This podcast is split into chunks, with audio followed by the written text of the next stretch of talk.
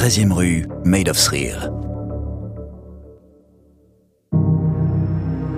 À l'occasion de la diffusion en exclusivité de Law and Order True Crime, l'affaire Menendez sur 13e rue, découvrez le podcast en quatre épisodes. L'affaire Menendez, épisode 1.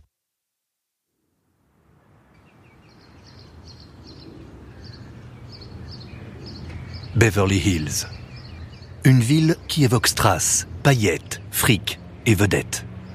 Depuis les années 20, la capitale hollywoodienne abrite de nombreuses stars et célébrités du cinéma. Villa majestueuse, voitures puissantes, virées shopping et joli brushing. Tout le monde se souvient de Julia Roberts déambulant sur Rodeo Drive dans Pretty Woman, du sourire éclatant du flic de Beverly Hills, et de l'une des séries télévisées les plus connues au monde, mettant en scène Brandon et Brenda. C'est dans ce cocon de luxe et de volupté que le pire s'est produit une nuit d'été orageuse d'août 1989. Ce dimanche soir, José Menendez, 45 ans, et sa femme Kitty somnolent devant un film, enfoncés dans un confortable canapé de cuir blanc, en engloutissant des fraises à la crème glacée. L'été est bien agréable derrière les murs marbrés de cette gigantesque villa hollywoodienne où vécurent Elton John et Michael Jackson. La nuit est tombée. Le silence est apaisant. José Menendez se sent tellement en sécurité au milieu des lauriers roses de son quartier huppé qu'il ne branche quasiment jamais le système d'alarme de sa somptueuse maison. Mari et femme savourent l'une de leurs rares soirées à deux.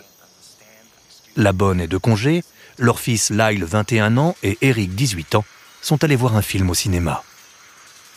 Derrière eux, la fenêtre entr'ouverte du salon qui donne sur leur piscine et cours de tennis privé laisse filtrer l'agréable brise du soir. Quand tout à coup, deux cartouches s'incrustent dans une porte et brisent une fenêtre. Une chevrotine traverse le battant et se loge dans un arbre près de la piscine. José Menendez s'éveille en sursaut, crie Non Non Mais trop tard. La cartouche suivante transforme son coup de gauche en purée et une volée de plomb lui arrache le bras droit. Puis le tireur s'approche de lui et appuie sur la détente. Les chevrotines percutent le crâne de José Menendez à 400 mètres par seconde. L'homme s'effondre, une main sur l'estomac. Sa femme Kitty se lève, esquisse un pas pour fuir avant de recevoir une décharge dans la cheville gauche. Un second tireur vise son bras droit. Elle tombe, se redresse, est blessée à la poitrine, puis à la cuisse gauche. Encore consciente, Kitty Menendez rampe. Des bulles de sang se forment sur ses lèvres. Le fusil est posé sur sa joue.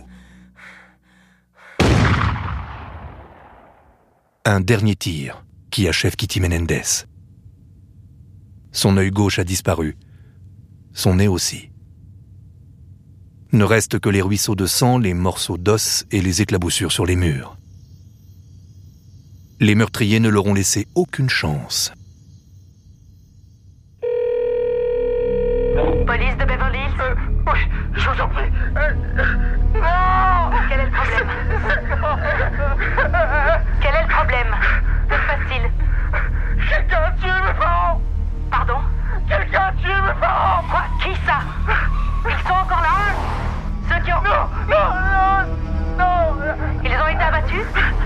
Ils sont morts. Non. Avec la ferme. Non Non. 2h38 du matin.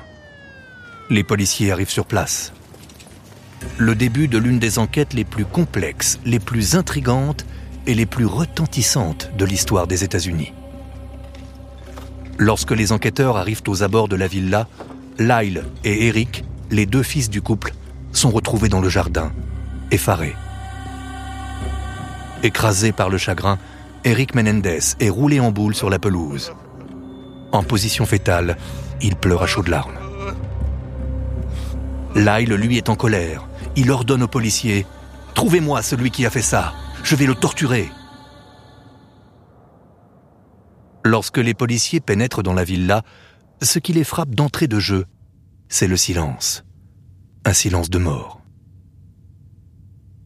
Au fond d'un long couloir, dans le salon, la télé est encore allumée. Sur la table basse, le gros pot de crème glacée a fini de fondre. De ma vie, dira le chef de police de Beverly Hills, j'ai rarement vu un crime d'une telle sauvagerie. Venant d'un flic chevronné, cette déclaration fait froid dans le dos. De la matière cérébrale et du sang coulaient du plafond. J'ai alors vu Monsieur Menendez à une extrémité du canapé. Il avait pris des balles dans les jambes, les cuisses, le torse et le visage, et vraisemblablement une tirée à bout portant sur le front en pleine tête. Qu'avez-vous remarqué d'autre? Madame Menendez était étendue au sol entre le canapé et la table basse. Elle avait pris des balles sur tout le corps et une vraisemblablement tirée à bout portant sous son œil gauche. Au total, cinq décharges de fusil à pompe ont atteint José Menendez. Le rapport d'autopsie parle de décapitation explosive. Kitty Menendez, elle, a été transpercée par neuf décharges. Reste à comprendre qui a commis ces meurtres sauvages et pourquoi? Pour le savoir, les policiers se plongent dans l'histoire de cette famille.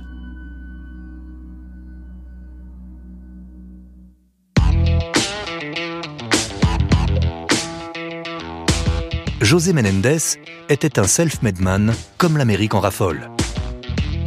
Échappé de Cuba à 16 ans, après l'arrivée de Fidel Castro au pouvoir, le jeune José débarque en Californie sans un dollar en poche. C'est son père, une ex-star du foot cubain, qui l'a expédié aux États-Unis. L'adolescent devient à son tour un sportif star de son lycée en Pennsylvanie avant d'intégrer l'université de Chicago. C'est sur le campus de cette université qu'il rencontre Marie-Louise, alias Kitty, une blonde américaine et sculpturale, élue reine de beauté de l'Illinois. Et tout de suite, c'est l'amour fou. Tout juste marié, le couple déménage en 1963 à New York pour que José réalise son rêve, suivre des études de comptabilité à la fac du Queens. Et très vite, le gamin comprend comment fonctionne la société américaine, à coups de dollars. impitoyable, rageur, José Menendez se fixe un but dans la vie. Réussir sans jamais se préoccuper des faibles. Et le Cubain impressionne partout où il passe. José redresse d'abord les comptes de la division locale de Hertz, le loueur de voitures, avant de se hisser au niveau de la direction nationale. Puis il passe à la musique et grimpe un à un les échelons jusqu'à devenir en 1983 le big boss du label RCA Records, qui signe notamment Duran Duran et Eurythmics. Ensuite, José travaille pour la société de production spécialisée dans les films de Sylvester Stallone avant de reprendre en main la branche vidéo de la boîte Live Entertainment. Une fois encore, Menendez fait des étincelles. En 1986, la société perdait 20 millions de dollars. L'année suivante, sous son impulsion, elle en gagne 8. L'homme est tellement providentiel que Live Entertainment prend soin de souscrire une assurance vie de 15 millions de dollars au cas où son patron viendrait à disparaître. La famille emménage alors dans le très chic quartier de Calabasas, à 50 km de Los Angeles, au milieu des riches et célèbres. Le coproducteur de Rambo tient à ce que ses deux fils, Eric et Lyle, soient à son image, c'est-à-dire parfaits. Deux beaux gosses qu'il inscrit dans les meilleures écoles, assis dans les plus belles voitures et entourés des plus belles filles. La famille Menendez affiche l'image d'une famille américaine moderne, modèle et successful. Mais derrière le vernis social, les policiers découvrent maintenant que tout était loin d'être aussi rose chez les Menendez. Car les deux garçons semblent programmés pour décevoir leur père. En 1988, Eric et Lyle décident de dévaliser leurs riches voisins et dérobent 100 000 dollars de bijoux et liquides, avant d'être dénoncés à la police par une connaissance. Furieux, José fait la morale à ses fils. Il leur reproche non pas d'avoir transgressé la loi, mais de s'être fait attraper. José Menendez, dont le leitmotiv est triche, ment, vole, mais gagne toujours, parvient toutefois à leur sauver la mise. Il incite son fils mineur Eric à prendre toute la responsabilité des cambriolages et signe un énorme chèque aux victimes. Dans la foulée, parce qu'il faut bien sauver les apparences, la famille quitte Calabasas pour s'installer à Beverly Hills. Grâce à une énorme donation du père, Lyle intègre l'une des plus prestigieuses universités américaines, Princeton. Au fil de leurs auditions, les policiers découvrent également qu'à la maison, José Menendez est un homme intraitable et envahissant avec ses fils. Il contrôle tout de leur vie et veut à tout prix faire d'eux des athlètes de haut niveau. Mais Eric enchaîne les fréquentations douteuses, tandis que Lyle se fait virer un temps de Princeton pour plagiat. Quant à leur mère, Kitty, si elle a été jadis la fille la plus jolie et joyeuse de sa classe, sous la coupe de son mari, elle est devenue une quadragénaire molle et malheureuse, anéantie par les multiples tromperies de son mari, dévorée par la jalousie et bourrée d'antidépresseurs. Mais qu'importe. José Menendez a fait fortune dans le cinéma et Hollywood aime ses héros qui lui font croire à ses films. Sa mort bouleverse la capitale du cinéma et tout le monde s'interroge. Que vont devenir Eric et Lyle, désormais orphelins dans des conditions atroces et brutales? Les deux garçons sont victimes, mais ils sont aussi témoins, car ce sont eux qui ont découvert le massacre. Encore sous le choc, Lyle dresse aux policiers son emploi du temps de ce dimanche tranquille, avant que tout bascule. Ce soir-là, il a passé la soirée avec son frère cadet, Eric. Il devait aller voir un film avant de retrouver son ami et ancien prof de tennis, Perry Berman. De son côté, Eric confirme qu'avec son frère, ils sont bien allés au cinéma, à Century City, où ils ont vu Batman, car la file d'attente pour le dernier James Bond était trop longue. Ensuite, ils sont allés au Civic Center, à Santa Monica, rejoindre Perry à une dégustation de vin. Mais ils ne l'ont pas trouvé. À l'époque, il n'y a pas de téléphone portable. C'est donc en appelant chez Perry qu'ils ont convenu avec lui de se retrouver plus tard dans un bar, le Cheesecake Factory. Mais d'abord, les deux frères devaient repasser chez eux pour récupérer les faux papiers qui permettent à Eric, qui n'est pas encore majeur, d'entrer dans les bars. Car aux États-Unis, les moins de 21 ans n'ont pas le droit de consommer d'alcool. C'est en rentrant récupérer ces faux papiers qu'ils ont découvert le drame leur mère et leur père massacrés. Eric, le plus jeune des deux frères, s'en veut terriblement. On ne devait même pas sortir. C'était. C'était pas un rituel de sortir le dimanche. On aurait dû rester à la maison. Oh, quelle horreur. J'ai vu de la fumée et du sang dans tout le salon. Comment ça a pu arriver? Plus calme, plus réfléchi, l'aîné Lyle tente lui aussi de comprendre. Et il émet des hypothèses. Son père était un homme puissant. Il évoluait dans un milieu de requins dans lequel on ne se fait pas de cadeaux, et il était tout sauf un tendre. Pour redresser ces sociétés qu'il dirigeait d'une main de fer, José Menendez a licencié un paquet de gens. Autant de personnes qui ont de bonnes raisons de vouloir se venger et Hollywood bruisse justement de rumeurs.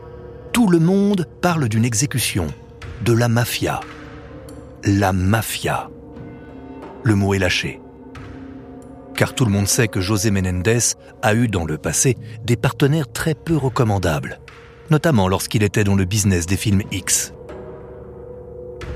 Deux ans plus tôt, du temps où la famille vivait à Calabasas, Eric, le fils cadet, a même été agressé par un gang. Convaincus d'être les prochains sur la liste, se sentant menacés et traqués par les tueurs fous de la mafia, Eric et Lyle semblent terrorisés. Ils s'entourent d'un escadron de gardes du corps et errent d'un hôtel à l'autre pour tenter d'échapper aux meurtriers sanguinaires de leurs parents. Pendant ce temps, les policiers de Beverly Hills se montrent très discrets sur la progression de leur enquête. Il faut dire que les indices sont bien maigres. La villa ne présente pas de traces d'effraction, les voisins n'ont rien entendu de suspect. L'hypothèse du crime d'un rôdeur ou d'un cambrioleur est vite écartée dans la mesure où rien n'a été volé. Et puis, le double meurtre semble avoir été minutieusement préparé. Aucune empreinte digitale n'est relevée dans la maison et l'arme du crime reste introuvable. Quant aux 15 cartouches meurtrières, avec une froideur calculatrice, les criminels les ont sagement ramassées après avoir accompli leur œuvre. Une précaution inhabituelle. L'assassinat de José et de son épouse Kitty Menendez recèle donc de très nombreux mystères.